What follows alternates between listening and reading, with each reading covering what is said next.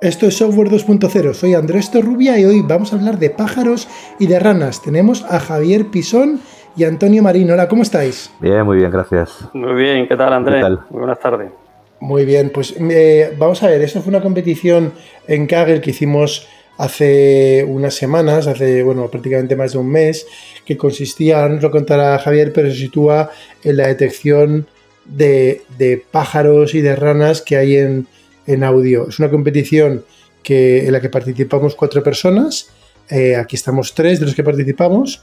Eh, y participamos eh, Antonio Marín, Javier Pisón y luego Pavel Hanchar, que Pavel es bielorruso y bueno, como este podcast es en castellano, le hemos ofrecido si quería decir algunas palabras, pero nos ha confesado que su castellano no está todavía muy, muy pulido, con lo cual nos envía un saludo eh, y lo hacemos nosotros. Entonces, lo primero, eh, Antonio, cuéntanos esta competición en realidad, ¿en qué consiste? Pues mira, era una competición, primero una competición que no era de código, de estas que sí, que no hace falta hacer el código en el kernel, eso es importante, porque últimamente casi todas son de código. Y era una competición en la que había que detectar hasta 24 tipos diferentes de ranas y pájaros. Y, lo curioso, en la selva, o sea, y había dos cosas muy interesantes, casi tres, ¿no? Una era que, que los, los era muy ruidoso, porque al ser la selva, eh, los sonidos están grabados de forma muy ruidosa, eh, con un montón de, de, otros animales, pero ellos etiquetaban estos 24. Y luego que había también eh, unos datos de entrenamiento limitados. Y ese es un objetivo, en conseguir una buena precisión con esos datos que, nos daban. Y el objetivo que se pretendía es que con esta técnica de identificación de estas, de estas en este caso 24 clases, se pudiese monitorizar pues, impacto del hombre, cambio climático, porque de una forma automática va registrando eh, eh, el, número de, veces que aparecen estas especies, ¿no? Estas 24 especies, Y, es una idea, si esa, esa, esa detección va disminuyendo el tiempo, pues puedes saber que está habiendo algún problema en ese entorno. Eso así a grande rasgo, ¿no? Consistía la, la competición. Muy bien, y entonces, en resumen, ¿no? Una vez si se consiguen los modelos, pues si, si tengo entendido correctamente, eh, eh, pues, asociaciones ¿no? de conservación de especies colocan muchos micrófonos que en realidad eran teléfonos móviles, son muy baratos, por ahí por, enganchados a los árboles por la selva. Claro, es una locura, ¿no? Que se haya etiquetado y poner a gente a escuchar. Entonces haces modelos y puedes tener, vamos, puedes tomarle el pulso literalmente a lo que está ocurriendo en la selva. Ahora voy a poner eh, unos breves segundos para que oigáis y os hagáis una idea de qué va, en qué consiste la competición. Entonces ahora fijaros, voy a poner un poquito del audio que ocurre. Vale, pues ahí que ha habido un follón de cosas, nos lo dan etiquetado y, y simplemente nos pueden decir que en algún momento hay un pájaro ahí y nos dicen uno, pero no, pero, pero en otros momentos de la grabación pueden haber pájaros y no, y no nos lo dicen, ¿no, Antonio? También el etiquetado, además de que habían, entre comillas, pocos datos, el etiquetado era un etiquetado, eh, digamos, incompleto. ¿Era así? Correcto, correcto, exactamente. Eran, en almacenamiento eran unos 50 gigas, eran 4.700 ficheros, FLAC, en formato FLAC, sin pérdida de digamos, por compresión y, fíjate que había solo 1100, tengo aquí anotado el dato, 1126 eh, etiquetados true positivos. Y solo había, de esas 24 clases, solo, 50 por clase, que eso es bastante poco para que el modelo aprendiera. Ese era el reto de esta, uno de los retos de esta competición. O sea, que, por, decir, vamos a imaginarnos ¿no? que hay una de las 24 especies que es la cotorra, ¿vale? Que aunque, que por cierto, no sabíamos cuáles eran. Eh, por eso estamos diciendo la cotorra y no sabíamos cuáles eran. Entonces vamos a imaginarlos que la número uno era la cotorra y nos daban de media pues que la cotorra sale en 50 sitios. Eso no significa que solo estaba en 50 sitios, porque podían estar en, más zonas del audio, aparecer otras cotorras diferentes, pero no lo sabíamos, ¿no? Con lo cual aquí hay varios desafíos, ¿no? Por una parte que hay pocos, eh, pocas anotaciones en realidad, eh, y entonces podemos verlo que tenemos podemos verlo como que tenemos un sistema semi-supervisado, ¿no? Se podría, eh, desde el punto de vista académico, semi-supervisado. Y vamos a hablar, hemos sacado la palabra académico, tenemos eh, uno de los participantes que creo que, si no me equivoco, que fue, fuiste eh, Javier del equipo el que primero te apuntaste, ¿no? tenemos Javier Pisón, que es, bueno, académico, ¿no? Háblanos, Javier, cuéntanos. Sí, bueno, yo soy profesor en la Universidad de La Rioja, una universidad pequeñita y, y bueno, desde 2004 pues doy, doy tengo un curso de machine, de, de Big Data, ¿no? Bueno, Machine Learning, ¿no? Y, se llamaba minería de datos en su momento, ¿no? Y, también en investigación pues, pues hacemos cosas de aplicación de Machine Learning. Y bueno, pues eh, yo me metí en, el 16 de diciembre, eh, al principio de la competición, para aprender. Aprender porque eh, desde hace años tengo como un compromiso con, un ex vecino, que es biólogo, y, él, él es un, entusiasta de, de, los murciélagos, es un experto, y es de los que se, tiran toda la noche grabando, expertos, y de cierta forma la aplicación era la misma, él tenía el, mismo problema. Eh, hoy en día con, con todo, todos los nuevos eh, aerogeneradores ¿no? que están saliendo y pues hay un problema que, que afectan bastante, ¿no? Y se cargan bastantes bichos, de, además de, pájaros, ¿no? Y, ahí, y los murciélagos, pues a nivel ambiental, tienen, eh, una importancia tremenda, ¿no? Un murciélago que, bueno, ahora les hemos cogido un poquito manía con el tema este del COVID, pero, pero realmente yo no soy experto en biología, pero me cuenta, ¿no? Feliz que es biólogo que bueno, pues que tiene, controlan muy bien la, eh, son muy buenos para el control de plagas, ¿no? Un murciélago puede comerse un, su peso o más al día, ¿no? En, bichos, ¿no? Y, hay muchos murciélagos, hay diferentes eh, especies que están en peligro de extinción, ¿no? Entonces siempre me venía con la historia de, claro, tratar, tratar miles y miles de, audios y yo ya me había metido en otras competiciones, ¿no? De, pájaros y me metí en esta pues con la idea de aprender, ¿no? Porque digo, no, le decía, Félix, cuando acabe esta, ya nos metemos en serio con, con, con, con lo tuyo, ¿no? Y ahora, bueno, ahora estamos, ¿no? De todo lo aprendido en la competición esta, pues eh, estamos sacando modelos muy, muy interesantes, ¿no? Entonces, cuéntanos, ¿cuál es tu proceso? Bueno, has dicho que eres profesor, eres, eh, si, no, si, no, estoy equivocado, eres catedrático en, la universidad. Entonces tenemos un catedrático eh, que da clases de aprendizaje automático, de Machine Learning, y se mete en una competición. Luego ya luego hablaremos de eso. pero cuéntanos, Javier, ¿cómo empiezas? En una competición de estas? ¿Por dónde eh, te descargas ejemplos que hay por ahí? ¿Buscas artículos científicos? ¿Cuál es tu proceso inicial? Sí, buena pregunta. Eh, bien, yo ya tenía el background de las competiciones anteriores, ¿no? que por cierto la anterior fue en verano eh, y fue desastrosa. desastrosa, ¿no? Quizás de las peores, las que más horas he metido y las, que peor he quedado, ¿no? ¿Cuál fue? la de Beer Cliff. Ahora, ahora hay una que se llama Beer Cliff 2000, ahora una que está acabando, pues la del año pasado también era Bill Cliff, ¿no? De, fue Cornell Lab, ¿no? ¿no? fue, ¿No fue la de Cornell Lab? Corner Lab, sí señor, perdón. Cornell Lab, La estaba viendo ahora la de competición de Bill Cliff, perdón. O sea, también, también era de pájaro. era, de lo mismo, más o menos, entre comillas. Sí, es que es... A ver, todo esto viene porque eh, yo cuando hice el, proyecto de final de carrera de ingeniero electrónico, ¿no? Cuando era chaval, hice un tema de reconocimiento de voz no había redes neuronales, no sé, o sea, yo desde esa época tengo el, metido en el chip el tema de reconocimiento de, de, sonido, ¿no? Y, siempre me ha apasionado, ¿no? En ese caso hice un proyecto para manejar, para tetraplégicos, poder manejar con la voz de un, un brazo robot y eso, ¿no? En la época, estamos hablando en los años 90, principios de los 90, ¿eh? que era muy rudimentario. Y me metí con eso, me metí con esa idea de aprender, ¿no? Y entonces lo que hice es, el, al final, pues, eh, ¿cómo empecé? Pues uno, uno empieza mirando, lógicamente, em, em, empieza mirando los foros, ¿no? Eh, se descarga la base de datos y, le echa un vistazo a los datos y, bueno, y a los espectrogramas, ¿no? Que al final los espectrogramas pues es transformar el audio en una imagen eh, de, un sonograma, ¿no? Donde se representan las frecuencias. Y, pues sí que, mm, que, empiezas a ver lo que ha hecho la gente. La verdad que, empecé prácticamente la tercera, cuarta semana.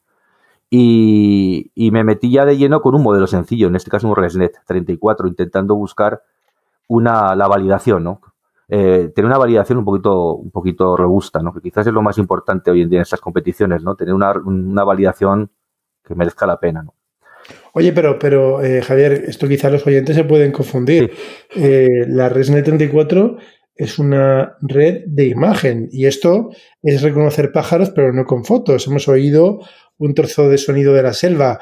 Eh, ¿Puedes explicar cómo se come Resident 74 para reconocer eh, sonidos? Sí, buena pregunta. Es que no, no me, explico, bien, perdona. Sí, eh, al final el, audio lo que hacemos es transformarlo a un espectrograma, ¿no? Un sonograma. Es decir, el, audio que está en el dominio del tiempo lo pasamos al dominio frecuencial, de forma que la, pues, las, el sonido se, se, se divide en armónicos. Esos armónicos son de diferentes frecuencias y lo que hacemos en cierta forma es representar eh, la amplitud de esas frecuencias a lo largo del tiempo, ¿no? De forma que tenemos unos puntitos de diferentes colores que indican la, la, amplitud de cada uno de los armónicos. Por ejemplo, sonidos agudos, pues eh, tienen eh, frecuencias altas, ¿no? Y entonces aparecerían en una zona del gráfico, ¿no? Sonidos eh, más graves aparecen en otra, ¿no? Pues un poco es esas barritas que veíamos, que vemos en los equipos de música, ¿no? Que indican los rangos de frecuencia, ¿no? Y lo que hacemos al final es transformar el audio en una imagen, una imagen y luego utilizar métodos de, de reconocimiento, de deep learning, pues para poder intentar esas formas, los picos, intentar identificar a qué pertenece, ¿no? Vale, entonces, eh, el proceso así a altísimo nivel, ¿no? Se coge, cogemos la, el sonido y lo convertimos en una imagen y luego, ahora ya que es una imagen, ya lo tenemos eh, a nuestro pobre eh, especimen, ¿no? En la mesa de operaciones girado como queremos, ¿no?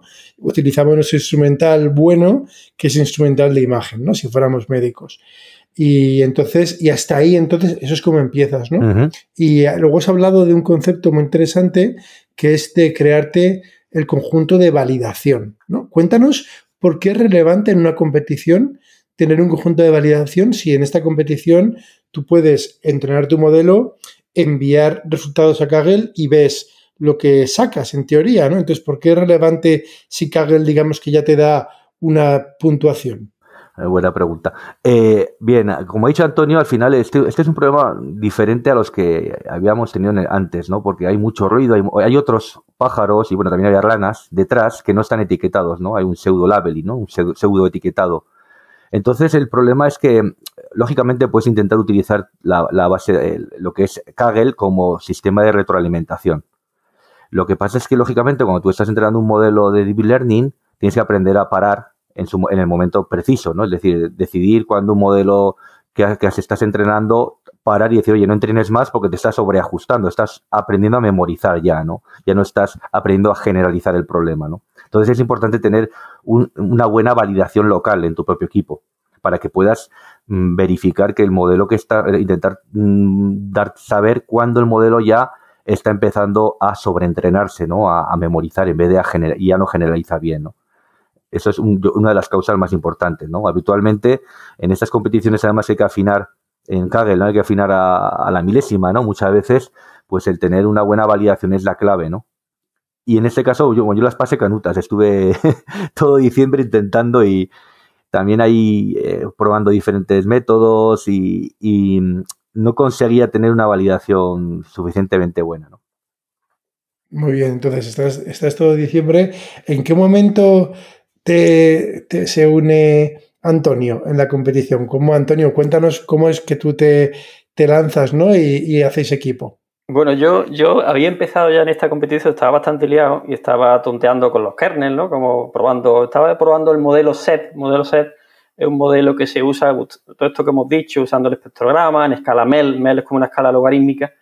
Y, y afinando el modelo SET a partir de un kernel, pues bueno, consigo una buena puntuación en, en la leaderboard público, ¿no? Porque por matizar lo que decía Javier, a efecto es muy importante aquí distinguir en, en, en Kaggle que tú puedes tener realimentación de, porque durante la fase de concurso de la competición tú solo ves el leaderboard público y ese es el 20%. Mm. Luego te van a evaluar por el, el, leaderboard privado, que es un 80%. Entonces Bien. es donde la, tiene importancia esa validación. Bueno, en definitiva, que eh, eh afinando ese modelo SET, eh, yo, estaba, yo estaba trabajando por mi cuenta. Eh, con Javier había competido hace recientemente en otra, habíamos hecho otra competición y yo estaba, bueno, resultó positivo y estaba en el top 50, quiero recordar, ¿no? Entonces fue que me contactó Javier, ¿no? oye, estoy compitiendo aquí, ¿qué, tal? ¿Cómo vas tú? Digo, mira, yo estoy bastante liado, eh, estoy aquí tonteando, no me ha salido mal, ahora mismo estoy bien, queda todavía un mes, me parece que quedaba un mes. Y, me dice, oye, ¿te importa que nos unamos? Y digo, venga, pues digo, tú, como tienes bastante, has estudiado bastante el tema de audio, tú piensas, yo, yo ejecuto. yo ejecuto y, y, te reconozco que ya tenía en mente formar equipo con más gente, que luego se fueron incorporando. Pero ahí nos unimos, ¿no? Nos unimos y, trabajamos mucho, pues ya todo lo que había eh, hecho Javier, pues lo fuimos afinando con la parte mía del set, del modelo set, y, la verdad es que nos fue bien, ¿no? Porque yo creo que, que nos pusimos, eso estoy hablando, eh, eso un mes antes de que de la competición terminara, y a 20, estoy mirando, el 1 de febrero estamos el top 25, por ahí, ¿no? No era mal, no mal resultado, ¿no? Pero estamos ya estancados. Llega un momento que ya estamos, ¿no es verdad, Javier? Ya, ya no, no, se nos ocurre otra cosa, esto no mejora, cuando ya está atascado, ¿no? Sí. Entonces, eh, fue cuando, eh, bueno, contigo, Andrés, estábamos en contacto. Oye, entra, no entra, no, es que estoy liado, no, no, no, estoy, estoy aquí pensando. Y, me dijiste, pues Pavel, Pavel está haciendo algo. Entonces, oye, ¿me permites que lo llame y si se quiere unir, que se una? Entonces contacté a Pavel y encantado, se unió, ¿no? Y ya, a partir de ese momento se unió Pavel, ¿no? Y ya era otra, otra cabeza, porque el problema de estas competiciones es que te atasca y es muy bueno tener eh, nuevas ideas, alguien que está probando algo distinto. Y, Pavel, pues, se unió, ya digo, el 1 de febrero, ¿no? Aquí 17 días de, terminar la competición, ¿no? Y ahí pues seguimos avanzando. Pavel eh, tenía cosas pensadas, no terminaron de funcionar. En esto de las competiciones también, eh, el que algo no funcione también hay que probarlo, pues hay que recorrer todos los caminos. Mientras más recorras, lo que pasa es que eso te exige más máquinas, más personas. Hasta que tú llamaste, Andrés, empezaste a preguntar, oye, ¿cómo lo estáis haciendo? Y yo ya vi la oportunidad, digo, ya está, aquí tenemos ya Andrés está casi en el bote. ya entra, ya entra. todo esto hay que decir, esto hay que decir que esta, esta competición es donde hemos conseguido, Javier y yo, nuestra primera medalla de oro. para, nosotros esta competición ha sido, pues, no lo olvidaremos, ¿no? Total, que, recuerdo que me llamaste ese día y digo, espérate, vamos a hablar con Javier y vemos no sé qué, y, ya te picaste.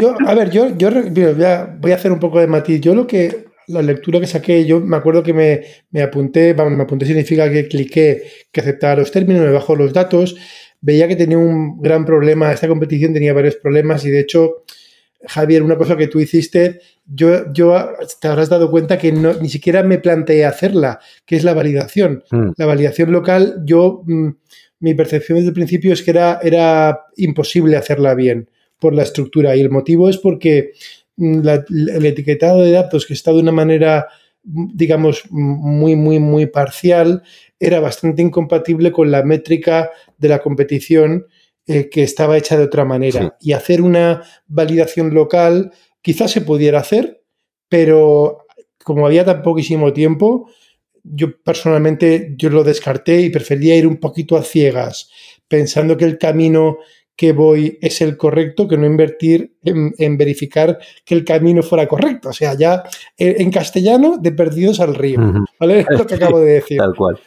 Y, entonces, eh, entonces, claro, me acuerdo que tenemos una llamada, me parece que además fue un día, eh, no sé qué día fue, pero me suena que fue fin de semana, porque un poco el planteamiento era, me acuerdo que era un día por la tarde, por la noche, yo no tenía inicialmente, yo no tenía mm, planteamiento de apuntarme. Yo dije, mira, como no he participado y no había enviado nada, me parece, digo, yo no participo eh, eh, y a lo mejor os eh, tenemos una llamada así global, os digo ideas y oye, no participo y encantado, ¿no? Entonces, me contáis que tenéis dos modelos, el modelo basado en imagen, que es el que ha comentado Javier, de ResNet 34, y luego el modelo SED, que se basa en otra cosa, se basa en redes eh, convolucionales y, bueno, ese, hay varias versiones, ¿no? Y no necesariamente, eh, no necesariamente se basa en, o sea, hay un modelo SED que está entrenado eh, originalmente está entrenado en audio, aunque, aunque se base en conceptos de imagen, pero te puedes descargar una red preentrenada en audio cuando incluso el que está comentando Javier, la red preentrenada, además de que la arquitectura sea de imagen, es que la red preentrenada es una red preentrenada para entendernos, para reconocer perros y gatos, ¿vale? Entonces es un poco salvaje que todo esto funcione, ¿no? Entonces me acuerdo que tenemos esa llamada y, y bueno, pues lo que pasa en estas cosas, ¿no? Que mientras vamos hablando a mí se me ocurren ideas en la llamada, eh, en la propia llamada, y me vengo arriba, ¿no? Entonces, y faltaba, no sé qué día esto, Antonio, ¿qué día fue? Eso fue el... Quedan siete días. El 10 de febrero y, terminaba el 17, ¿eh? Claro, el 10 de febrero. Entonces, y yo no había programado eh, prácticamente nada todavía aquí, entonces, pues nada, dije, venga, va, me apunto, y, aquí habían pocas cartas que jugar. Ha dicho Antonio una cosa súper importante, que, a ver, cada persona tiene su estilo. Antonio ha mencionado el concepto de kernel. Para los que no lo sepáis, un kernel en Kaggle, hay mucha gente que, es, que en Kaggle crea eh, código para las competiciones. En, términos técnicos en castellano se llamarían cuadernos, que es código fuente que se ejecuta en una estructura que es más, más científica que ingenieril y la gente los pone en abierto, ¿no? Y ahí es súper enriquecedor porque hay de todo tipo, hay cuadernos exploratorios, hay cuadernos puramente ya, de precisión, de entrenamiento, eh, de envío, hay de todo tipo. Y hay gente, pues que hay gente en Kaggle que además compite mucho y obtiene buenas puntuaciones, pero que, que, que, está especializado, entre comillas, en coger kernels que a lo mejor ya existen y afinarlos, que también es un trabajo, ¿no? Cada uno tiene su estilo. A mí personalmente me gusta hacer todo desde cero a mi manera y, y, si puede ser, encima, hacer cosas un poco aventuradas, ¿no? De, cosas, entre comillas, un poquito nuevas, que al menos no sean, no sea lo convencional. ¿Por qué? Uno, para aprender y divertirse, y dos, porque en Kaggle, ya lo sabéis, no sé si estaréis de acuerdo, pero es tan extrema la competición que hace falta todo. O sea, a veces la gente me pregunta, ¿hace falta tener buenas ideas? ¿Hay que programar? Yo digo, no, no es que hace falta que para estar en, el top 10, hace falta que todo salga bien, no solamente una cosa, que tengas una buena idea, que tengas tiempo para, programarla, que no tengas ningún fallo de código para, para, mientras la programas, que no es trivial, eh, fallos de código aquí, y que luego todo lo demás te salga bien, o sea, que has de tener mucha suerte también. Y mm, entonces, bueno, eh, me acuerdo que me, engancháis, ¿no? Y, entonces, claro, yo me acuerdo que, incluso en esa llamada tenía más o menos en mi cabeza, eh, había entendido la competición, pero os, os confieso que no del todo, porque me pongo a programarlo y una cosa, fíjate, quizás si lo llego a, a, haberla, entendido cuando llamamos no me hubiera apuntado, porque era más difícil. La competición tenía eh, que es muy bonito, es, es, más difícil, pero es muy bonito. No es dificultad parásita, es dificultad real, que es la, los datos vienen etiquetados de una manera muy parca. Entonces hay un sonido del bosque y de repente te dicen del segundo 5 al 7 eh, está la especie número 3 y te dicen, y la especie número 3 están entre 3 kHz y 5 kHz, que son las frecuencias. Em, y eso, claro, hay que. Hay un punto que estoy seguro que Javier, tú lo sabrás por tus alumnos de la universidad, que yo creo que a veces es más importante entender el problema que resolverlo, ¿no? Y, la comprensión lectora. Por supuesto. Y, la comprensión lectora aquí es muy importante y la, comprensión de lo que realmente te están dando, que lo, cuando ha dicho, ha dicho Antonio una cosa que ha dicho los true positives, ¿no? Los, los verdaderos positivos y esto tiene en esta competición una semántica un poquito diferente que como se suele entender en el mundo de aprendizaje automático, que confundió a muchísima gente.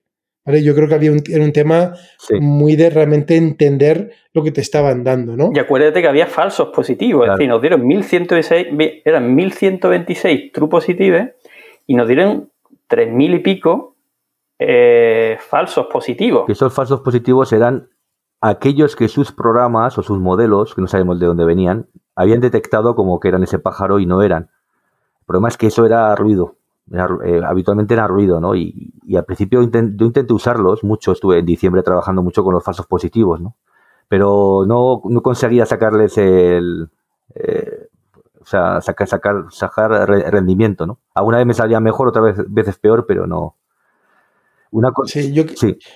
Yo creo que aquí, aquí eh, el, nombre engañaba mucho, ¿no? Porque lo llamaban eh, falsos positivos y aquí hay que aclarar, hay que entender cómo hicieron el etiquetado. Entonces el etiquetado lo, explicaron, ellos lo explicaban en su artículo. El etiquetado es, imaginaros, pones micrófonos por la selva y ahí hay de todo, ¿no? Entonces, claro, eh, es muy costoso que una persona se escuche horas y horas de selva y, de, y, escuchar, Entonces lo que tienen es un programa muy sencillo, que no tiene mucha precisión, que cuando detecta a lo mejor algún ruido, o sea, un ruido, un, sonido que se sale, digamos, del fondo, eh, te dice, oye, aquí hay algo, ¿no? Hay algo. Y, la persona humana, el etiquetador, va y dice, eh, oye, pues es una cotorra. Entonces, y eso es un verdadero positivo. Y a lo mejor imagínate que el programa le había dicho que ahí había una cotorra, que era, pero el programa es muy malo, y y lo ve el etiquetador y dice, no, puede ser desde que ha pasado por ahí un, león, un león no había, supongo, pero un puma que pisa una rama y hace un crack, ¿no? Entonces, o puede ser que es otro pájaro que a lo mejor sí que está etiquetado de otra manera, pero lo que nos dicen es simplemente aquí no hay una cotorra. Entonces, y solamente nos dicen eso. Entonces, ahora que el desafío, que es, es, fíjate, es una tontería casi filosófica, el desafío es cómo trasladar esa información que lo que dice es aquí hay una cotorra en un, fichero y en otro dice aquí no hay una cotorra y solamente sabes eso, es casi un, es casi un episodio de Alfred Hitchcock, ¿no? Eh, realmente lo único que sabes, ¿no? Un acertijo matemático. Y, convertir eso y usarlo en fórmulas, ¿no? ¿Qué fórmulas eh, en aprendizaje profundo, en, en, lo que se llama la función de pérdidas, puedes eh, utilizar y cómo te llevas esa idea a las fórmulas, ¿no? Javier, y aquí tuvimos una llamada, yo que yo me acuerdo cuando me metí, yo me acuerdo de una llamada que me puse las manos libres y yo estaba hablando contigo mientras estaba en la cocina haciendo algo y te estaba contando, ¿no? Sí. Eh, ¿Qué recuerdas de esa llamada? es que, bien, eh, realmente me acuerdo cuando, cuando me junté con Antonio y Manuel Campos en Nerriz, ese que cada seis también, ¿no? Que cada seis terceros en esa competición. Eh, y después volvimos a, esta, pues al final yo al final de la competición está súper quemado. Está, como se dice, más quemado que la moto un hippie, está más quemado y ya.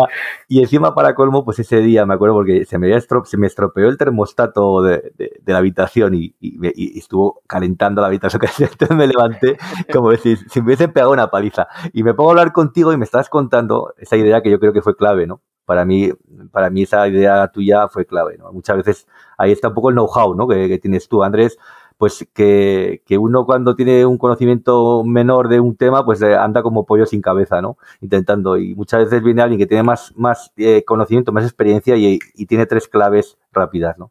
Y tú me comentaste eso, ¿no? Que en vez de etiquetar como ceros los, los falsos, eh, bueno, los, no los falsos positivos, realmente eran lo, la zona donde no, del audio que no estaba etiquetada, eh, tú proponías etiquetarlo como, como no, no, que no existe número, ¿no? No, no, hay, no, no, no available, ¿no? NA, ¿no?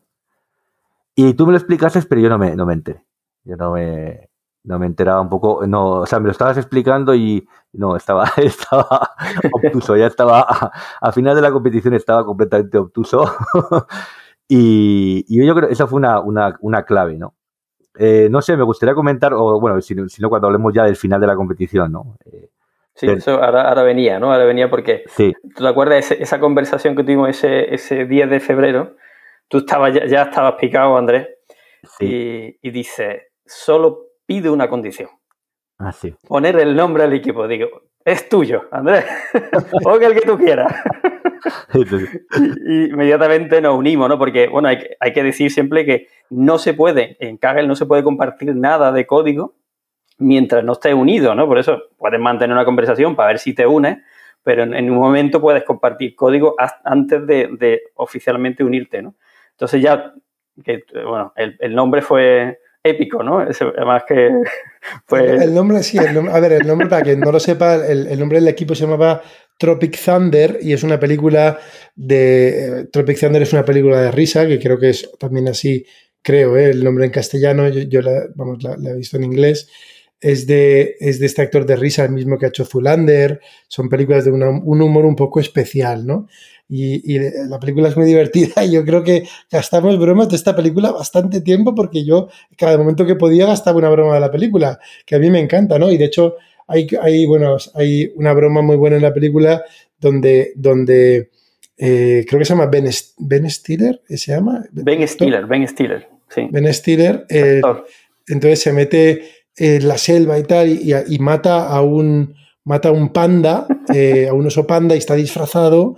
Y yo, y yo no sé por qué, pero tenía esa imagen toda la película y luego hice un meme y lo pondré de, y lo pondré de eso, ¿no? El caso es que, que sí, ese fue, fue el nombre cuando decías, eh, ahora ya volviendo a la parte seria, ¿no? Cuando decías las claves, ¿no? Yo creo que aquí han habido varias claves y a, mí mucha gente me pregunta siempre como la, le dice, ostras, tú cada vez usas una técnica diferente, ¿no? Cuando vas en Kaggle y lo puede parecer, porque a veces cuando ves las aproximaciones, pero, pero filosóficamente yo creo que hay como ideas por encima. Eh, luego a nivel técnico, pues sí, las implementaciones son distintas, pero filosóficamente en esta en concreto, pues había que utilizar, eh, y esto es común a todas, en realidad hay que maximizar la información que tienes etiquetada, ¿vale? Ese es punto número uno. Y maximizar es maximizarla bien, que aquí es un poco lo que hemos dicho al principio, que es no puedes cometer fallos conceptuales o de código. Entonces, este concepto de cuando te están diciendo que, por ejemplo, que en el segundo 3 hay una cotorra, lo que significa eso es que hay una cotorra, que pueden haber otros pájaros. Es muy importante la segunda parte, porque muchísima gente estaba diciendo, estaba interpretando que cuando te decían que en el segundo 3 eh, había una cotorra, mucha gente interpretaba que había una cotorra y solo una cotorra. Pero detrás de la cotorra podía haber una rana. Eso es. También. Entonces, ese era un matiz importante, ¿no? Realmente entender exactamente qué significa el etiquetado. Otro es, al haber un etiquetado tan parco, que eran 50 ejemplos, teníamos que maximizar toda la información. Entonces, teníamos por una parte un etiquetado en el tiempo que nos decían, y encima no era perfecto, del segundo 5 al 7 eh, está la cotorra. Luego tú veías el espectrograma y era muy debatible que era del segundo 5 al 7. Eh, tú te fijabas y decías, ostras, no, realmente ha empezado a cantar y sabéis que los pájaros no tienen un principio y un final muy delimitado, porque a lo mejor tiene diferentes ecos, tiene cosas. Entonces, ya encima tenía, digamos, los datos, eh, la calidad de los datos estaba un poco difusa, ¿no? Y, pero, y, la otra, el otro aspecto es que en la frecuencia los, mucha gente que utilizaba los modelos SET, por ejemplo, no hacía ningún uso de la información de la frecuencia. Y eso, eso para mí era clave, ¿no? Era clave el hecho de utilizar eh, la frecuencia. Con lo cual, yo hay, una, hay un dicho que lo he dicho alguna vez en el podcast que, dice Andrew NG, eh, es un investigador y es el cofundador de Coursera y de Landing.ai, es un super investigador originalmente de Stanford. Em, y, dice que si una persona es capaz de hacer una tarea pues en un segundo o en dos, eso es una tarea eh, muy realizable en inteligencia artificial, ¿no? Por un sistema de estos de aprendizaje automático, aprendizaje profundo. Entonces yo me planteé, si yo, imagínate, Javier, tú tienes el amigo este mm, de los murciélagos, ¿no? El, el, estudiante de Batman, ¿no? Félix, que, que se llama, ¿no? Eh, esperemos que no sea de, uno de los malos, ¿no? El, ¿Cómo se llama? El este verde, ¿no? El, duende verde, ¿no? Este, ¿no? Eh, no, este era de Spider. El Joker, ¿no? El Joker. Sí, el Joker, estoy un poco equivocado. bueno, eh, si, a una persona que, que, ha visto muchos espectrogramas le das una foto sin contexto de un trozo de espectrograma donde aparece, vamos a decir, la cotorra que estamos utilizando, eh, el pájaro, pues te, diría, ah, pues mira, es una cotorra y a lo mejor no le das la información, no le das más contexto, le pones esa foto y te lo diría, ¿no? Pues esa, en el fondo, toda la idea desarrollada en los últimos siete días se basa en esa idea. En realidad se basa en hacer una red que dado un espectrograma ampliado, como si fuera alguien con una lupa, fuera de contexto, que eso es un poco una locura, pero fuera de contexto, eh, la red sea capaz de decir, ah, sí, eso es una cotorra. aunque esté fuera de contexto. Es arriesgado, podía no haber funcionado esto. ¿vale? Yo no tenía claro que, iba a funcionar tan bien, la verdad. Eh, y ahí está, yo creo que, el podcast se puede acabar aquí. No sé si vosotros queréis preguntar más técnicas que utilizamos o comentar ¿no? los últimos días. Bueno, esos siete últimos días fueron. Javier lo puede contar, ¿no? yo lo voy a contar. Lo voy a contar un poco desde, desde, el punto de vista de un, de un espectador. Porque mm, en cuanto surgió la idea y, visteis que funcionaba, yo creo que fueron tres. Quedaban tres días, ¿eh? tres o cuatro días. Es cuando ya por fin. Porque lo de Pavel al final, la idea parece que al final no, se consiguió, ¿no? Fue ya esa idea tuya, ¿no? Y de, tomar en cuenta eso, ¿no? Esa ventana, ¿no? Y, tomar en cuenta que detrás puede haber otros, otras especies que las vamos a etiquetar no con un cero, con un, sino con no existe, ¿no? No, no sé qué hay, ¿no? Y desarrollar la función loss y todo. Eh, llegó el momento de poner ponerse en producción, ¿no? Y ahí os vi, bueno, he estado chequeando el Slack eh, de esos días y, es impresionante veros a, a los tres trabajando que a mí me dio eh, hasta envidia, ¿no? O sea, envidia de veros, y además digo, y es que no me puedo meter, es que no, no, lo, que va a hacer es estorbar, ¿no? Entonces yo, yo me acuerdo perfectamente que estabas tú, Andrés, y tal, eh, tal, esto funciona, vale, producción, tal, eh, Antonio, ponlo a calcular, ponlo a calcular, ponlo a calcular, así directamente, ¿no? Todo, todo en inglés, y, y yo veía pasar el, foro pa, pa, pa, pa, pa, pa, y bueno, eso es un mérito tremendo de Antonio, también el poder ejecutar tantos modelos, en tan poco tiempo, porque fueron, Antonio, ¿cuántos modelos fueron? Fueron una, una cantidad. Cientos, cientos modelos. En un día, en dos. Y no solo eso, es que luego el problema es que luego hay que, hay que hacer un, ensemble de ellos, ¿no? Hay que, hay que, combinarlos sin meter la pata. Que de repente, bueno, eh, es, muy fácil perder el número. Ojo, ya no sé lo que he hecho, ya no sé qué versión tengo. Eh, ¿Qué versión me estabas hablando, Andrés? Tal, tal. Y yo os veía ahí y era impresionante. O sea, iba, iba moviéndose el Slack a toda pastilla lánzalo, lánzalo, lánzalo, lánzalo, lánzalo. Y, fue muy interesante, ¿no? Luego ya el, último día fue ya ese meta-ensemble, esa combinación bestial de, un montón de modelos, ¿no? Y, la verdad que fue, fue muy grato veros trabajar en equipo, la verdad. Es un aprendizaje por, tremendo, ¿no? Veros lo bien que trabajabais en equipo, ¿no? La verdad es que era, yo creo que era la tercera competición que hacíamos juntos, en el caso de Andrés, eh, Pavel y yo, y ya estamos, ya tenemos experiencia, ¿no? Porque Andrés, por ejemplo, utiliza el GitHub, él sube el código, nosotros hacemos, eh, descargamos el código que él va inventando constantemente, pero más que, ahora voy a meter MISAP, ahora voy a meter, y, claro, y, nosotros probando, probando cosas, y recuerdo cuando eh, el código que hiciste, Andrés, que decía, no, tú prueba modelos, estábamos usando la librería Team, digo, pero ¿qué modelos? Dice, todos los que pueda. me descargué todo y yo no sé si, si probé, ¿cuántos fueron? 40, 50 tipos de arquitecturas distintas, ¿no? Que luego las fuimos combinando, ¿no? Y era impresionante porque el código se lo tragaba todo. Es decir, era, eh, eh, digamos, compatible con cualquier, cualquiera de las arquitecturas. Era impresionante, ¿no? Sí, hay, hay un poco para quien le interese la parte más técnica, la forma de trabajar que, que seguíamos era la programación de aprendizaje automático, a diferencia de la programación de software, entre comillas, más ingenieril, tu software ingenieril típicamente usas entornos de desarrollo como, como el Visual Studio o entornos mm, a lo mejor de producción en Java o en otros lenguajes que tienes pues eh, entornos de desarrollo todo partido en muchos archivos, componentizado, todo muy versionado.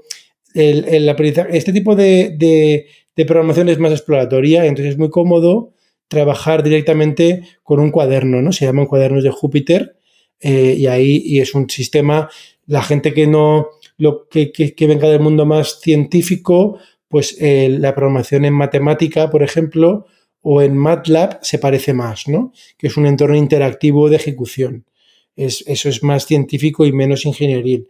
Y aquí trabajamos desde el punto de vista, aquí hay que hacer una especie de puente entre esos dos mundos, entre el mundo científico, porque es hacer experimentos, y eso es un concepto científico, y luego ingenieril, porque luego hay que, hay que coger eso y dárselo a una persona como Antonio, que en el mundo de, la ingeniería sería operaciones, y decir, mm, eh, paraleliza y ejecuta esto de forma determinista y reproducible 30 veces. Sabéis que el mundo de la ciencia a veces no es tan determinista y reproducible, porque prima otras cosas. Entonces, eso es otro desafío, que hay que unir esas dos. Entonces, la manera de trabajar es en GitHub eh, crear un cuaderno. Claro, el tema de los cuadernos es que lo ejecutas en el navegador. Eh, eh, no es práctico ejecutar 30 modelos en navegador porque has de copiar el archivo. vamos, eso va a fallarte, te, va bien, te irá bien las dos primeras veces. Si haces 10 en paralelo, te, te equivocas seguro. Entonces tenemos un sistema muy sencillo que convierte del notebook al fichero de línea de comandos, que es muy interesante porque digamos que el notebook en este caso siempre es el maestro y se puede, entre comillas, compilar, que no es compilar, pero es eh, convertir a línea de comandos y te vale el mismo código.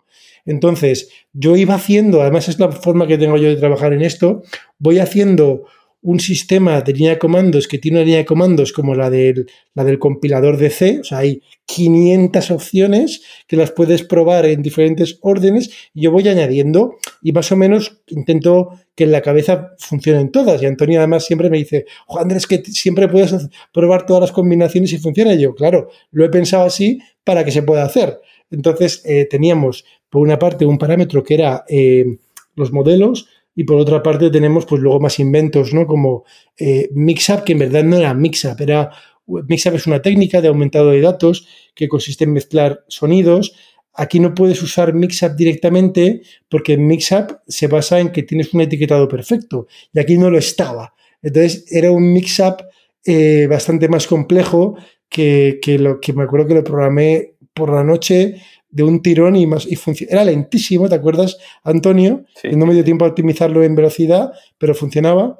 Y luego hubo otra, otra cosa muy chula que a mí aún, aún alucino de que funcione, que se llama, que bueno, que no, ahora le hemos, le hemos llamado la lotería inversa. Eh, eh, Javier, ¿puedes contar qué era esto de la lotería inversa? Bueno, pues al final eh, se podían utilizar bases de datos externas eh, en esta competición. Hay competiciones que uno puede, puede utilizar información externa. Entonces la idea era, pues bueno, yo tengo miles y miles de, sonidos de pájaros y entonces eh, los voy a utilizar, lo voy a descargar de la base de datos, en este caso Senocanto, que es una base de datos a, nivel mundial de, de, todo tipo de pájaros, y los voy a utilizar como falsos positivos. Es decir, eh, claro, dentro de esos miles y miles y miles de pájaros puede estar el pájaro que tú, eh, que, que, es positivo, ¿no? Que es true positivo, que es verdadero positivo, ¿no? Pero claro, la probabilidad es muy pequeña. Es decir, es utilizar, eh, bueno, ¿cómo la, cómo la llamado? ¿Cómo era? la lotería, inversa. ¿no? es decir, es utilizar una fuente de información tremenda para, para hacer, ayudar al modelo a identificar cuáles son los falsos positivos sabiendo que ahí puede haber realmente etiquetas correctas, ¿no? Pero son tan poquito, la probabilidad de que, sea una etiqueta correcta es muy pequeña, ¿no? O sea... Y, te pregunto, si fuera así, dirías, oye, ¿por qué no has cogido donde sea 100% certeza que son sonidos de una ciudad? Entonces te pregunto, ¿por qué, ¿por qué cogimos sonidos de senocanto y no sonidos ruidos de ciudad? Al final, claro, estamos hablando eh, ruidos de la selva, ¿no? sobre todo, ¿no? Estamos hablando que, tenemos que intentar que el sistema aprenda a, identificar como no positivo ruidos que tengan similitud con, ese fondo selvático, ¿no? Claro, ahí estaba. Ahí es que hay un tema muy interesante en estos, estos sistemas. Estos sistemas pensar que el hecho, por ejemplo, que a nosotros nos dijeran que eran 20 especies de pájaros y, pero no sabemos, no sabemos y ranas. Y, no sabemos cuáles son. A mí me parece muy interesante porque en el fondo el modelo tampoco lo sabe. Y de cara al modelo, o sea, ya, nosotros ya como humanos tenemos más información que el modelo es. Sabemos que son ranas y pájaros. Fíjate, ¿eh? que parece una tontería, pero no es una tontería. Entonces, ese conocimiento era el que yo quería incluir con Xenocanto de una manera lateral. ¿Por qué? Porque cuando a veces se dice que los sistemas de, Machine Learning fallan y le pasas un perro y un gato y a lo mejor se equivoca, claro, es que tú ves la etiqueta y ves perro, pero mm, él, él ve etiqueta número uno y lo, otro es etiqueta número dos. Y a lo mejor, si hubiera dado la casualidad, imagínate, entrenando perros y gatos, que todos los perros tenían collar, ¿vale? Y que los gatos tenían, no tenían collar, por ejemplo, a lo mejor, quién sabe, eh, a lo mejor estabas queriendo clasificar collar y no collar. Efectivamente. En, vez de perros y gatos. Con lo cual, y eso el sistema no lo sabe. A ti te dicen la etiqueta perro gato y no te fijas en el collar, ¿no? Entonces, eh, hay que ser un poco pillo porque en sentido de pensar, ponerte en el, en el lugar de estos sistemas, porque este sistema no lo sabe, y crear tú tu dataset, y aquí está ampliado con Senocanto, en parte para, para guiarlo hacia ese sitio que queríamos guiarlo, ¿no? Eh, entonces, que a mí eso me parece muy interesante. Oye, Antonio, entonces, últimos días, ordenadores echando fuego, ¿no? Literalmente, eh, eh, hemos mencionado el concepto de ensemble. ¿Esto, qué, es esto del ensemble?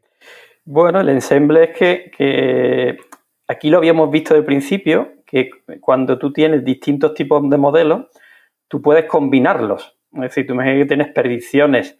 Un modelo me dice una predicción y otro modelo me dice otra. Bueno, pues imagínate que yo hago la media, ¿no? Porque al final estos modelos lo que están dando es la probabilidad de que de, esa, de cada una de esas 24 clases eh, bueno, en este caso da probabilidad, pero realmente no están evaluando por un ranking average, ¿no? pero bueno, está dando una probabilidad. Tú puedes hacer una media, ¿no? Entonces nosotros sabíamos y habíamos visto desde el principio que estaban funcionando bien esa, variedad, ¿no? Esa que tú hacías modelos distintos y cuando los juntabas el resultado era muy era bastante mejor. Había una mejora en, tu, digamos en tu score, ¿no? Y entonces cuando vimos eso, pues fue cuando probamos distintas arquitecturas para luego decidir qué ensemble hacíamos, ¿no? Porque como teníamos tantos modelos, pues de hecho hicimos un par de esquemas, ¿no? Uno planteé con un ejemplo que propuse yo, tú propusiste otro, y pues vamos a mezclar este tipo que están entrenados, porque sí es bueno eh, ensamblar modelos con, que tengan distintas formas de, llegar a la solución. Entonces, mejoran aún el resultado, ¿no? Mejora todavía más, ¿no? Eh, pues decíamos, mira, vamos a juntar estos modelos que están entrenados sin pseudolabel, ¿no? Estos están con pseudolabel, estos están con MISAP. Hacíamos un primer ensemble de esos modelos y luego hacíamos un ensemble final. Y es, lo que nosotros ya presentamos, ¿no? Es decir, que, al final, por ejemplo, en uno de los esquemas, pues había casi 8, 9, 10 tipos de modelos distintos agrupados. Y cada, cada grupo de esos, eh, recuerdo que le llamamos de la A a la L, ¿no? Y cada uno de esos pues tenía ocho modelos, tenía por un lado cinco, nueve, eh, y al final, pues, pues, cuando esos siete días fueron de infarto, ¿no? Cuando veíamos que probábamos, salía todo. Tú sabes que, a veces, ¿te acuerdas la competición de melanoma? Fue, un desastre porque no salía nada, ¿no? Pero aquí no salía todo, ¿no? Esto, y, bueno, y eso que has dicho de Senocanto, que se dice muy sencillo, Senocanto no sé si eran 100 gigas. Era cuando tú dijiste, voy a bajar la, la base de datos de Senocanto. Y digo, Andrés, ¿qué estás diciendo? eso son, no sé, 100, 100 gigas, una bestialidad, ¿no? O sea, en todo esto también es fundamental, o sea, no es nada fácil hoy en día llegar y ponerte en esa, en esa posición que estamos en, los sextos que acabamos, si no tiene recursos, si no tiene un equipo que, esté trabajando, pues este está eh, preprocesando los, archivos en Ocanto. Eh, o estamos entrenando, pues tú tenías 6 3090, yo tengo 3 3090, tengo 2 2080, Pavel tenía también otra, no sé si eran dos, creo que eran dos 3090. Eso hay que decirlo, es decir, hoy en día es bastante complicado quedarte en, esta posición que nos quedado nosotros si no tienes recursos, si no te sale todo bien, como tú siempre dices, y, si encima pues estamos trabajando en equipo, pues la verdad es que se facilita. en cuanto vas quitando piezas de esas, se dificulta. Tú imagínate hacerlo solo, con poco equipo y eso tiene que ser que se te ocurra una idea súper brillante y que sea una genialidad. ¿no? Sí, una cosa, Antonio, que quería comentar sobre eso. ¿no? Este, esta competición, a diferencia de las que suele haber ahora, que las has comentado al principio, pues eh, no se basaba en ejecutar en, un servidor de Kaggle la inferencia final, ¿no? Eh, la solución, que tienes unos recursos limitados y un tiempo limitado. ¿no? Entonces nos permitía eh, hacer eso, ¿no? combinar cientos de modelos. ¿no? claro, el asunto es ese, ¿no? que que a mí me sorprendió cuando, cuando plantearon la competición que dejaran hacer eso, ¿no? Porque ya, ya se ve poquito, ¿no? Prácticamente las competiciones hoy en día que hay en Kaggle tienes que luego que ejecutar eh, la inferencia dentro de un equipo de ellos, ¿no? Que tienes unos recursos limitados, ¿no?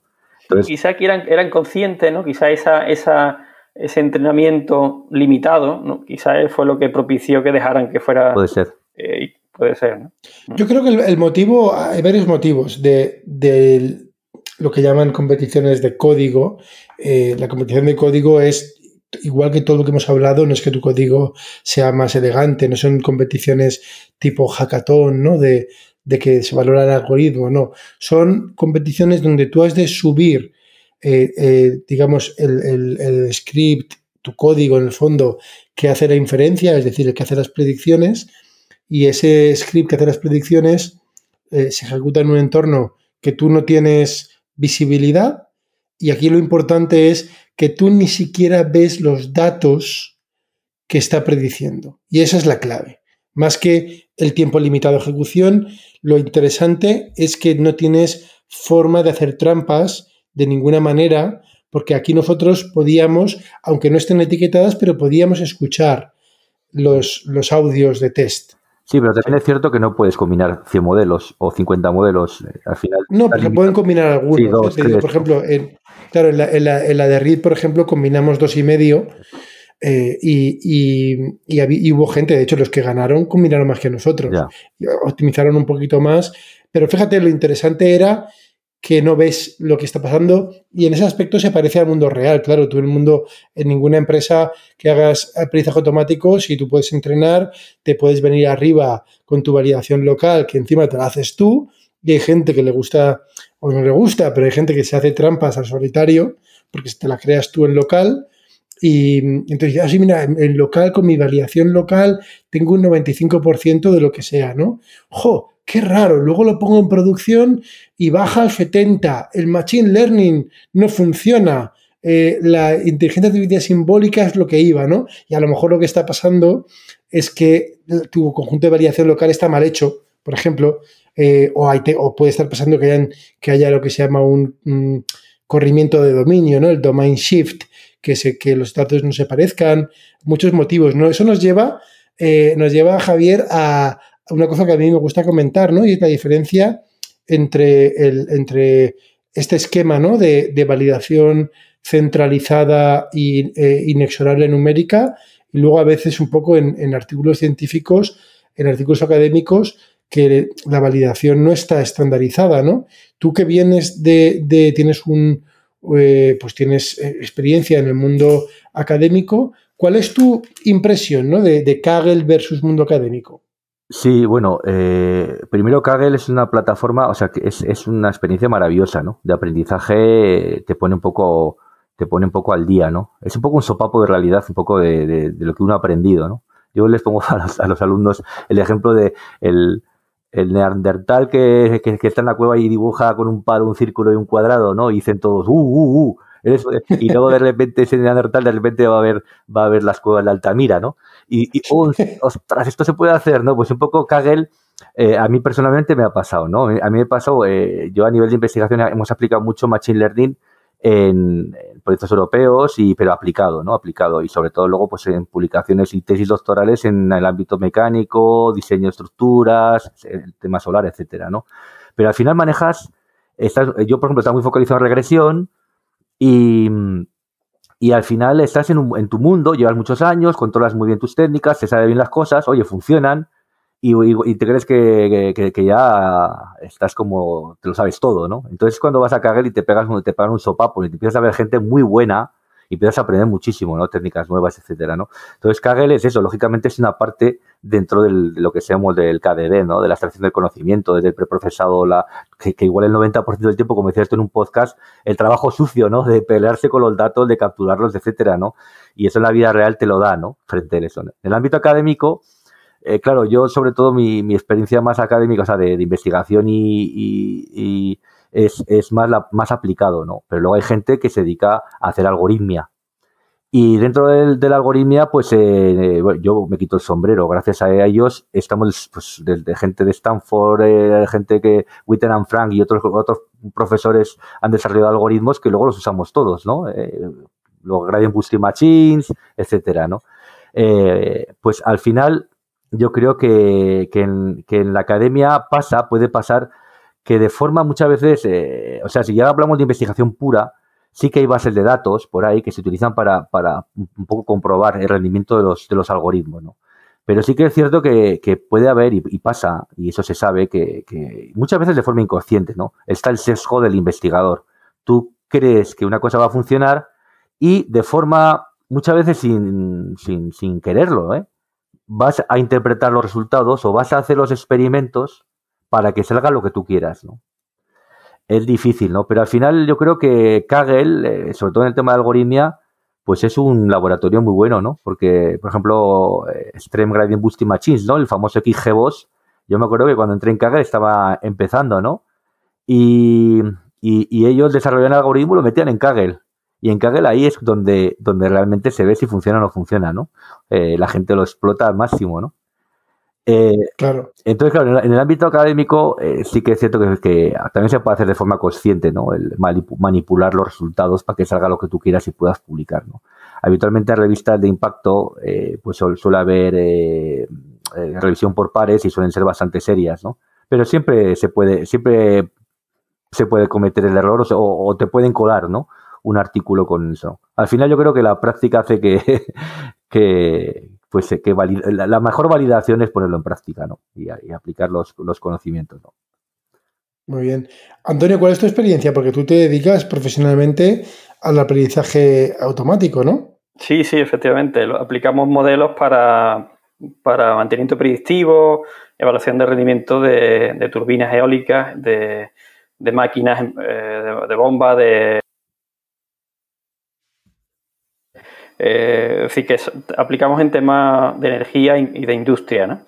Y es cierto que, la precisión que se, se trata de, conseguir aquí para ganar una competición, luego en la realidad no es así. ¿no? Y no te complicas tanto, no metes 100 modelos, trata que sea más, eh, mucho más robusto, más sencillo, no vas a las 10 milésimas. ¿no? Pero sí es cierto lo, que decía Javier, ¿no? Que, eh, o sea, yo te puedo decir, además siempre lo digo, ¿eh? Yo, para mí Kaggle, yo lo aprendo casi todo lo aprendido en Kaggle, ¿no? Es, como la Fórmula 1, aprendes las últimas tendencias. O sea, si tú estar al día, está, compite. Luego acabas usando una cosita de aquí, otra de allí, ¿no? Vas viendo código de, los mejores científicos de todo el mundo, ¿no? Eh, o sea, que, que, en ese sentido yo aprendo, lo utilizo como plataforma de aprendizaje, ¿no? Luego de networking, es decir, para mí Kaggle eh, de hecho, los tres que estamos hablando aquí no hemos conocido a través de Kaggle. Fíjate que, luego pues establecemos vínculos más allá de eso, ¿no? Porque ya no hemos visto a Andrés, no hemos visto en Madrid, no hemos visto Alicante, ¿no? bueno, colaboro con tu magnífico máster, ¿no? Del Instituto de Inteligencia Artificial. Es decir, como herramienta de networking es fantástica, ¿no? Y conocer gente, yo he competido, bueno, con bielorrusos o de vez en cuando compites con alguien de fuera, muy interesante, ¿no? Y, luego encima el, el hecho de los rankings también es una forma de evaluar a la gente, ¿no? A ti alguien te dice, oye, tengo grado de máster, dice, bueno, este, este ya, eh, tú miras el medallero y sabes o qué tipo de competiciones sabe, que, es una forma, es una forma de, certificar conocimiento, ¿no? Y de hecho, a nivel de, reclutamiento, hay muchas empresas que usan el, nivel que tienen en Kaggle como, como base para, para que entres en una empresa, ¿no? Es decir, que para mí, yo siempre digo, ¿eh? Kaggle me, ayuda a todo eso y a negocio también. Y no te quedas con, ya digo, con, esas precisiones que te pide una competición, pero sí con cómo se ejecutan los códigos, cómo, cómo eh, cuál es la última versión de Torch, eh, de PyTorch, eh, cuáles son los, modelos que funcionan. Es decir, todo eso ayuda muchísimo, muchísimo. De hecho, yo en mis en algunos códigos que utilizo de, con clientes, parte la he visto, la he, la he copiado. la alteras para el problema que tienes, pero hay cosas que son tan interesantes y dices, esto lo voy a, me lo quedo porque creo que es útil, ¿no? Luego le da una utilidad distinta a lo mejor a la que, la que fue concebida en Kaggle, ¿no? Pero bueno, yo para mí lo recomiendo siempre, siempre. A mí, Sí, a mí personalmente me ha ayudado muchísimo eh, a, nivel docente porque tengo mucho más seguridad de, lo que estoy hablando, ¿no? Luego a nivel de prácticas, incluso a los chavales pongo prácticas de este estilo, eh, reales o que, o que estoy en proyectos, acotado lógicamente a una práctica, pero un poco para que piensen un, un problema real. Y bueno, hasta la práctica de Otto, la de la competición de Otto, que fue hace 5 o 6 años, una de las primeras, que, que había un metamodelo de tres niveles stacking que hizo Giva que es una patada, pues yo lo uso, lo uso para, les enseño a hacer stacking a los chavales y, y, hacer eh, eh, eh, creación de características nuevas y, y, les digo, bueno, enviarlo, enviarlo a Kaggle a ver dónde quedáis, ¿no? ¿Con dónde quedaríais, no? Que puedes enviar posterior, ¿no? O sea, como herramienta docente es maravillosa, además se pueden crear en Kaggle, se pueden crear competiciones propias, ¿no? Para clase, ¿no? Y luego a nivel de investigación también, lo que dice, lo que dice Antonio, y hay muchísimas cosas que he aplicado en Kaggle que luego las, he aplicado en... Y bueno, hay publicaciones que de los últimos años que, que, son prácticamente la, lo, que apliqué en Kaggle aplicado un caso, a un caso concreto, ¿no? Sobre todo en el tema de, de stacking y blending y modelos un poquito más avanzados, ¿no? Oye, y entonces eh, te metiste, eh, vamos a hablar del Joker, ¿no? Te metiste con tu amigo el Joker, Félix, por, por los murciélagos. Eh, ahora, ahora eh, eso es una cosa que ahora, gracias a esta competición, has cogido alguna idea y, va para adelante. O sea, realmente, o, te has aprovechado de que te intentó inducir y ahora te has metido en Kaggle y estás en otras competiciones. bueno, ahora está en una competición de las células. Que estuve, lo que pasa es que no tenía mucho tiempo y, y, además tenía todos los, pues, eh, usando solo el equipo de casa y lógicamente pues eh, eh, estaba ahí echando calor, estaba calentando la casa, el equipo. Y bueno, tuve la suerte, la suerte porque como no tenía mucho tiempo dejé la inferencia para los dos últimos días, tres días. Y en este caso era una inferencia de estas de nueve horas máximo. Y el problema es que usaban un modelo de segmentación de las células, de una, de una, imagen de muchas células, había que sacar luego las células y decir qué proteínas había en cada una de las células, ¿no? Jo, hasta la penúltima sumisión, hasta el último día, no tenía nada. tenía un cero, después un cero pelotero. Y tuve la suerte que la penúltima sumisión funcionó dentro de, las nueve horas, sin ningún tipo de error. Y, bueno, por lo menos sacado una medalla de bronce que me ha salido más sabida gloria porque no tenía nada el día anterior, ¿no? Pero aparte ya estoy con el tema de los murciélagos. Llevamos tres meses desde que acabamos la competición de los pájaros. Tenemos ya como ciento, aquí los tengo, como ciento y pico modelos calculados. Y bueno, y mi amigo Félix está alucinando, alucinando de lo que eh, dice que hay cosas que, porque él usa software comerciales, más de tratamiento de sonido, que, que, que, le ayudan a filtrar esas. Eh, dice que va a una localización, pone las, las, las cajas y, cuando vuelve de una semana igual tiene 400 o 500 mil trozos de audio que tiene que evaluar. Entonces usa software comercial para eliminar ruido y quedarse con lo más significativo, ¿no? Pero aún así él ha detectado durante estos años, que tiene muchos años en esto, igual 20 años, que, los programas fallan, ¿no? Y entonces les estamos metiendo caña a los modelos, y porque no son modelos de deep learning lo que usan los software comerciales. Y está sacando cosas que, que Félix, o sea, mi amigo Félix está alucinando. Y dice, joder, es increíble que descubra el Barbastela, el Pipistrelus, el no sé qué empieza con, los, los, tipos diferentes de murciélagos. Es increíble que en este ruido que hay aquí haya conseguido identificar, porque él dice que casi ni lo ve él, ¿no? Ni lo ve él sabiendo que está, ¿no? Y, están dando resultados muy, muy buenos, ¿no? Muy buenos. Ah, estamos ahí en la, en la fase de producción. y, y gracias a la competición con vosotros, ¿eh? Esa competición eh, me dio muchas ideas, ¿no? Eh, estuve mucho pegándome, ¿te acuerdas, Antonio, con el crop? Crop versión 5, versión 7, versión 11, versión 12, versión 12, Plus. el crop inteligente, El, crop, inteligente. El, crop, inteligente, que era coger esa ventana y repetirla tantas veces o, o hasta que llegó Andrés con su idea que su idea salvadora, ¿no? sí, sí, pero muchas cosas de esas me han servido, ¿no? Y una cosa que voy a comentar, que es lo que dices, eh, Andrés, yo tenía la también, yo solía por vagueza coger trozos de código de otras personas para empezar una competición, ¿no? Y lo oí en un podcast tuyo diciendo que eso es, es, en cierta forma un error. Y reflexionando, efectivamente, es un error porque eh, es más cómodo, es más cómodo, pues empiezas rápidamente una competición, pero ya vas con la idea de alguien y muchas veces, aunque te estudies bien el código de esa persona, hay cosas que, que tú crees, sabes cómo lo ha hecho, pero pero hay veces que igual puede haber un error dentro, ¿no? Y, y, por ejemplo, en esta última competición de las células dije, no voy a coger nada, voy a hacerle caso a Andrés y voy a programar desde cero. Y, y efectivamente es, es, es, mejor, a la larga es mejor.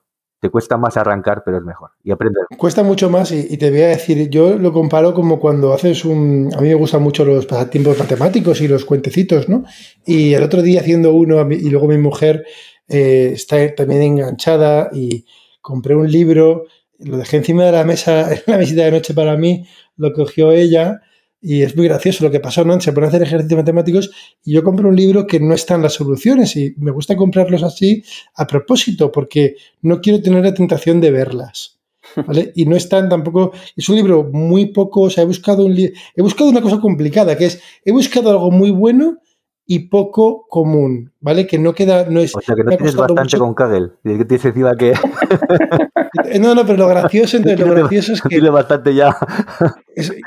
además, son de matemáticas. ¿eh? Es un libro que es muy interesante porque es em, un libro sobre cómo afrontar problemas. Hay un librito muy pequeño eh, que es muchísimo más potente, ¿vale? Es un libro de, de un matemático, Medalla Fields, eh, que se llama Terence Tao, no sé si os sonará, Terestao es pues, un prodigio, ¿no? un matemático vivo, eh, medalla Fields, y es un, es un libro que, se llama Mathematical Problems, que simplemente él describe la manera de enfrentarse a un problema. Y es muy interesante eh, el, modo, porque mucha gente ve un problema y se fija en ese problema, pero hay una conversación meta por encima de cómo lo atacas, ¿no? De diferentes estrategias de ataque al problema.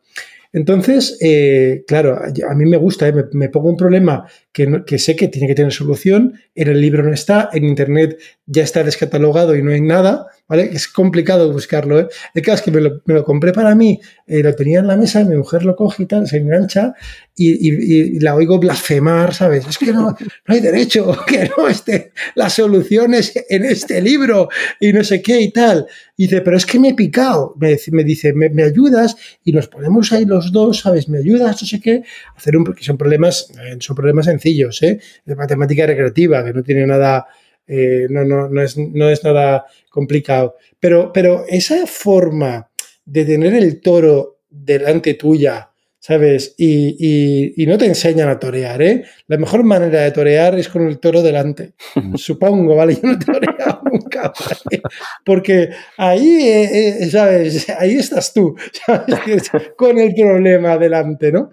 Y, y efectivamente cuesta, claro, pero, pero a mí personalmente eh, además, esto que es como una diversión, ¿no? Si no es como un poco hacerte trampas, ¿no? Eh, ¿Para qué quieres eh, hacerte trampas si quieres divertir? Incluso si fuera para conseguir trabajo. Sabes que hay gente, hace poco, Antonio, que hubo gente en Kaggle que compraba, que quería comprar medallas. Exacto, con, Bitcoin, ¿no? Y yo digo, ostras, pues, ¿qué, ¿qué, patas más cortas tiene que tener esto? Porque, vale, a lo mejor lo puedes tener, pero luego la empresa que te haga una mínima prueba dirá que falla algo y a lo mejor lo que te contraten durarás tres meses, porque si, sabes, la gente que tiene calidad de medallas de oro, eh, ostras, hay que saber explicarlo, ¿no? Y aunque, eh, vamos, o sea, esto se tiene que notar, ¿no?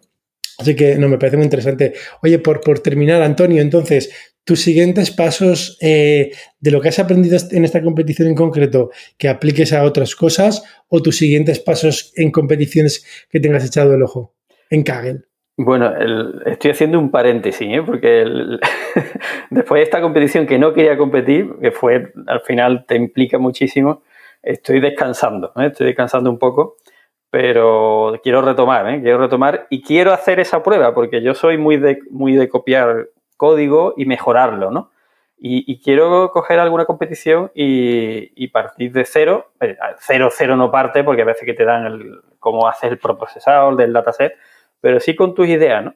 Y eso quiero probarlo. Quiero probarlo a ver si en verano busco algún hueco y, lo, y lo, pruebo. Eso es mi intención. Y seguir ya ganando medallas. Bueno, tú tienes ahí el reto más difícil que el mío, ¿no? Que es conseguir la medalla solo de oro, ¿no?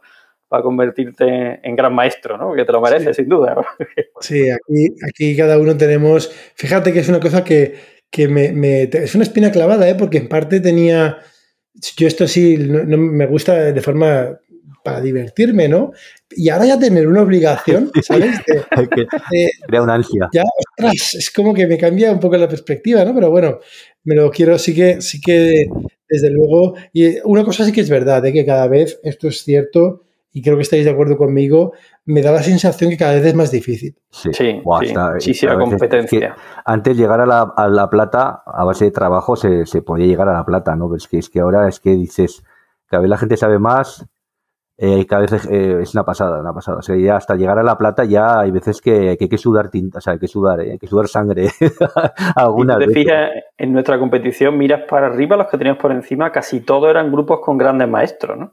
Pues los grandes maestros están todos ahí, siempre compiten, les pagan. Hay algunas empresas que les pagan, ¿no? Nvidia, su trabajo es competir, ¿no? Claro. Y, y ahí, es difícil, es que, tienes que te tienes que quedar entre los 10 primeros, los 12 primeros, ¿no?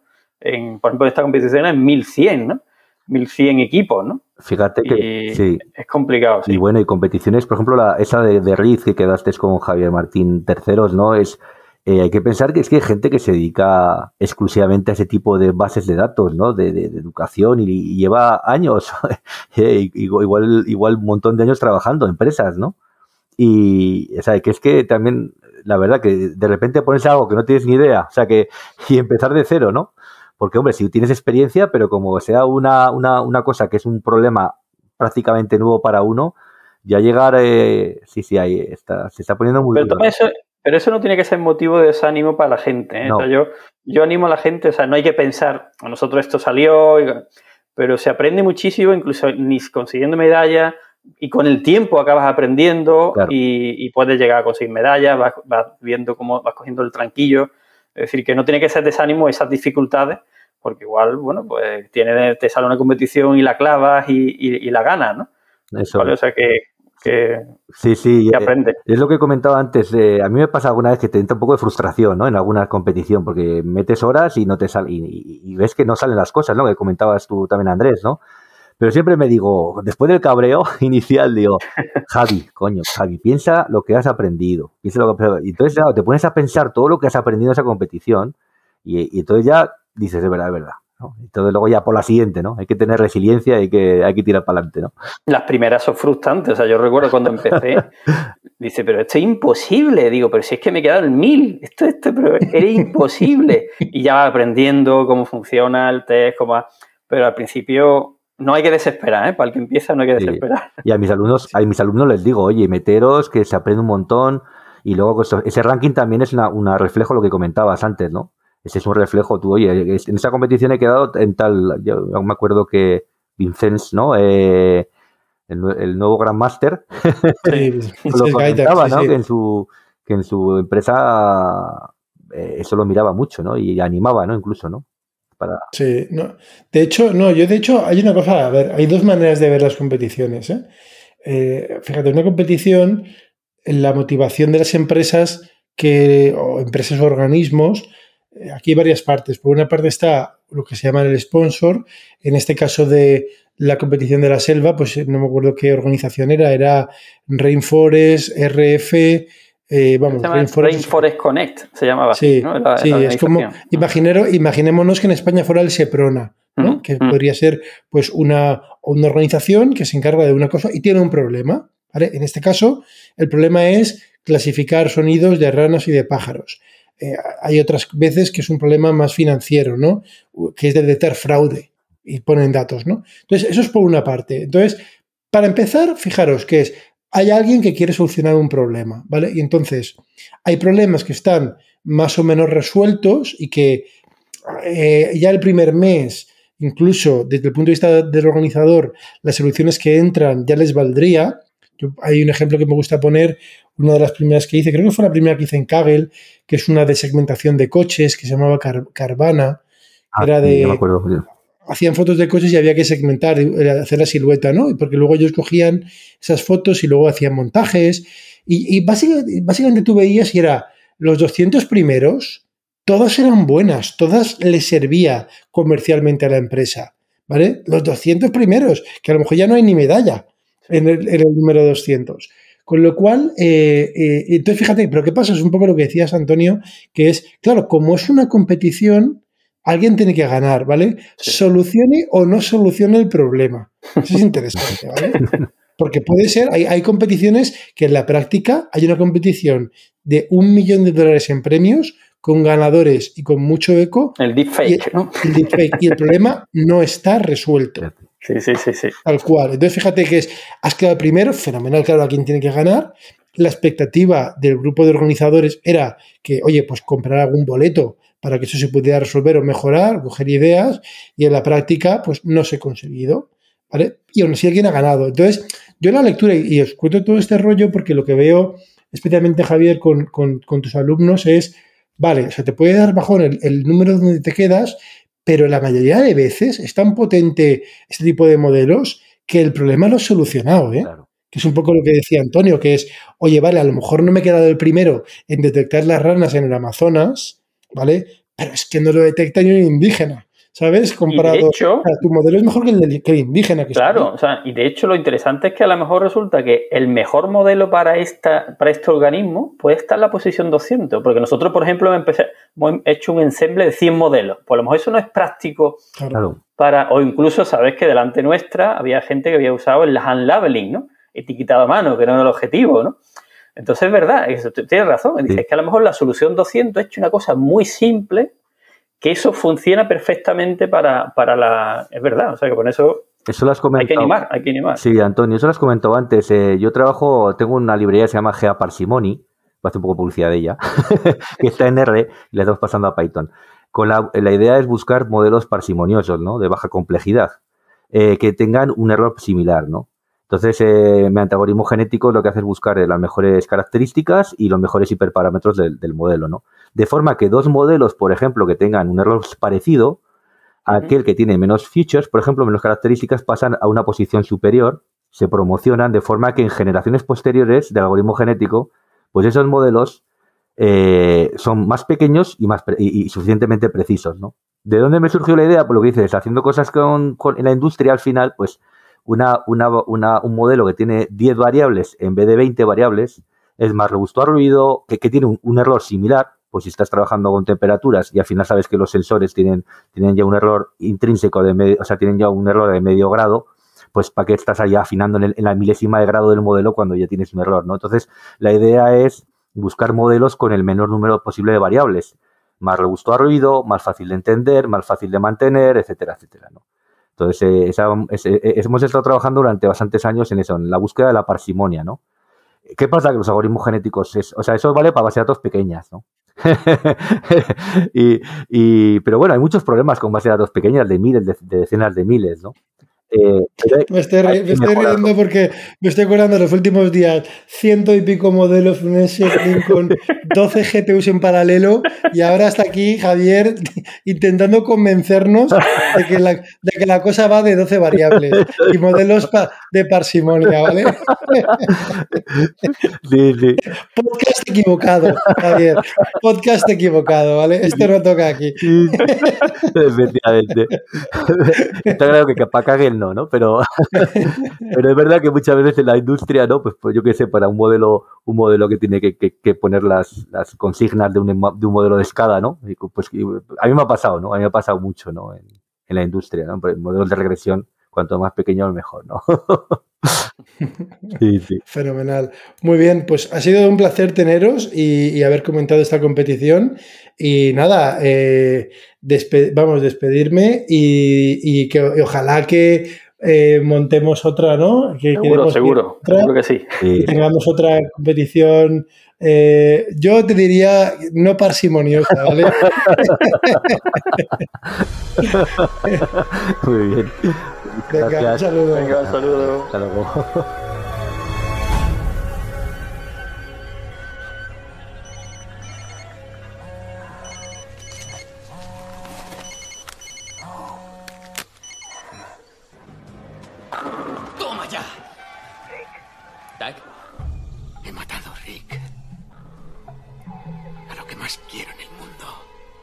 Vivica, cuelga el teléfono. Una puta. Has matado a una puta. Cálmate. Y haz lo que te diga. Lávate con lejía, peróxido de hidrógeno y mogollón de lima. No, un panda. ¿Amanda? Venga, tío. Supongo que no es su nombre de verdad. No, un panda. ¿Un panda? Un tierno, dulce y salvaje osito panda. Dios mío, Tac, tío, no me des esos sustos.